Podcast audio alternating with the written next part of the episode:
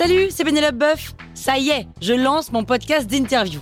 Il s'appelle On tisse la toile et c'est un podcast qui révèle la face cachée des invités. Et d'ailleurs, mes invités, ce sont des CEO et des célébrités comme Gad Elmaleh, Jean-Michel Apathy, My Better Self, Rose Eberstein, Mireille Dumas. Et évidemment, je pose des questions qu'on n'ose pas toujours poser et je leur fais faire des tests, des challenges, je leur fais jouer l'harmonica, grignoter des trucs, bref. Rendez-vous sur On tisse la toile pour découvrir une interview tous les lundis. Ciao La toile sur écoute. Salut, c'est Caroline Jurado. Vous avez envie de capter la crypto? Vous êtes au bon endroit. Un épisode par jour et vous aurez fait le tour. Vous allez devenir riche. Power Angels. Si t'as envie de faire tes premiers achats crypto dans la défi, je ne vais pas te laisser seul, t'inquiète. Alors voici quelques façons d'acheter de la crypto en étant totalement dans la finance décentralisée. Ça veut dire 100% hors système. Ouh, ça va, c'est pas Matrix non plus. Hein. Si moi j'y arrive, toi tu peux. Alors déjà, tu peux en acheter sur ton portefeuille crypto.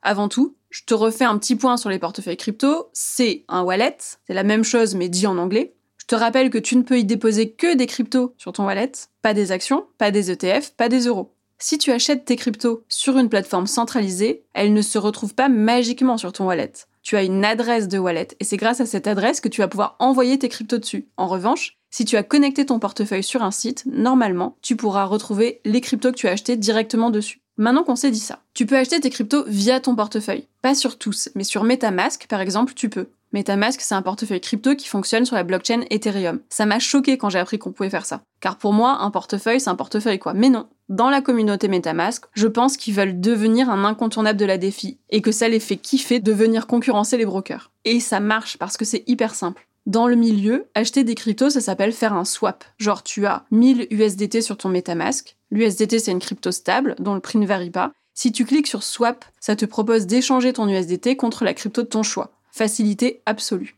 Bon, à noter quand même que comme tu peux pas envoyer d'euros sur ton wallet, le mieux c'est d'acheter un stablecoin, genre USDT ou USDC, et de l'envoyer sur ton wallet. Et à partir de là, tu as de quoi t'amuser un peu en crypto. N'oublie pas qu'il te faut forcément aussi avoir de l'Ether sur ton portefeuille pour pouvoir enregistrer la transaction sur la blockchain Ethereum. Bon, par contre, tu ne peux acheter que des cryptos qui sont compatibles sur la blockchain du wallet. Et elles n'y sont pas toutes. Genre, sur MetaMask, tu peux pas acheter du Bitcoin. Et c'est parce qu'elles sont pas toutes compatibles que tu peux aussi te tourner vers les DEX. Ces sites qui sont 100% décentralisés sur lesquels tu peux acheter et échanger des cryptos. Tu peux aussi les stocker et gagner de l'intérêt dans certains cas. Le plus connu, c'est Uniswap, alors là, il fonctionne de manière assez simple. Tu peux connecter ton wallet pour pouvoir utiliser l'argent que tu as dessus. Comme Uniswap, ça fonctionne sur la blockchain Ethereum, tu peux directement connecter ton MetaMask. Ensuite, tu choisis la crypto que tu veux acheter. Tu choisis dans ton portefeuille avec quelle crypto tu veux l'acheter. Par exemple, avec de l'USDT, j'achète du Matic. Tu valides l'opération. Il y a une pop-up qui te demande de confirmer et c'est fait. PancakeSwap, ça marche exactement de la même manière, mais t'as compris un peu le système.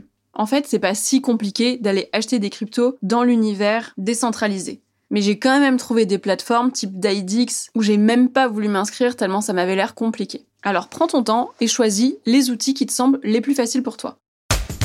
Power Angels. La toile sur écoute.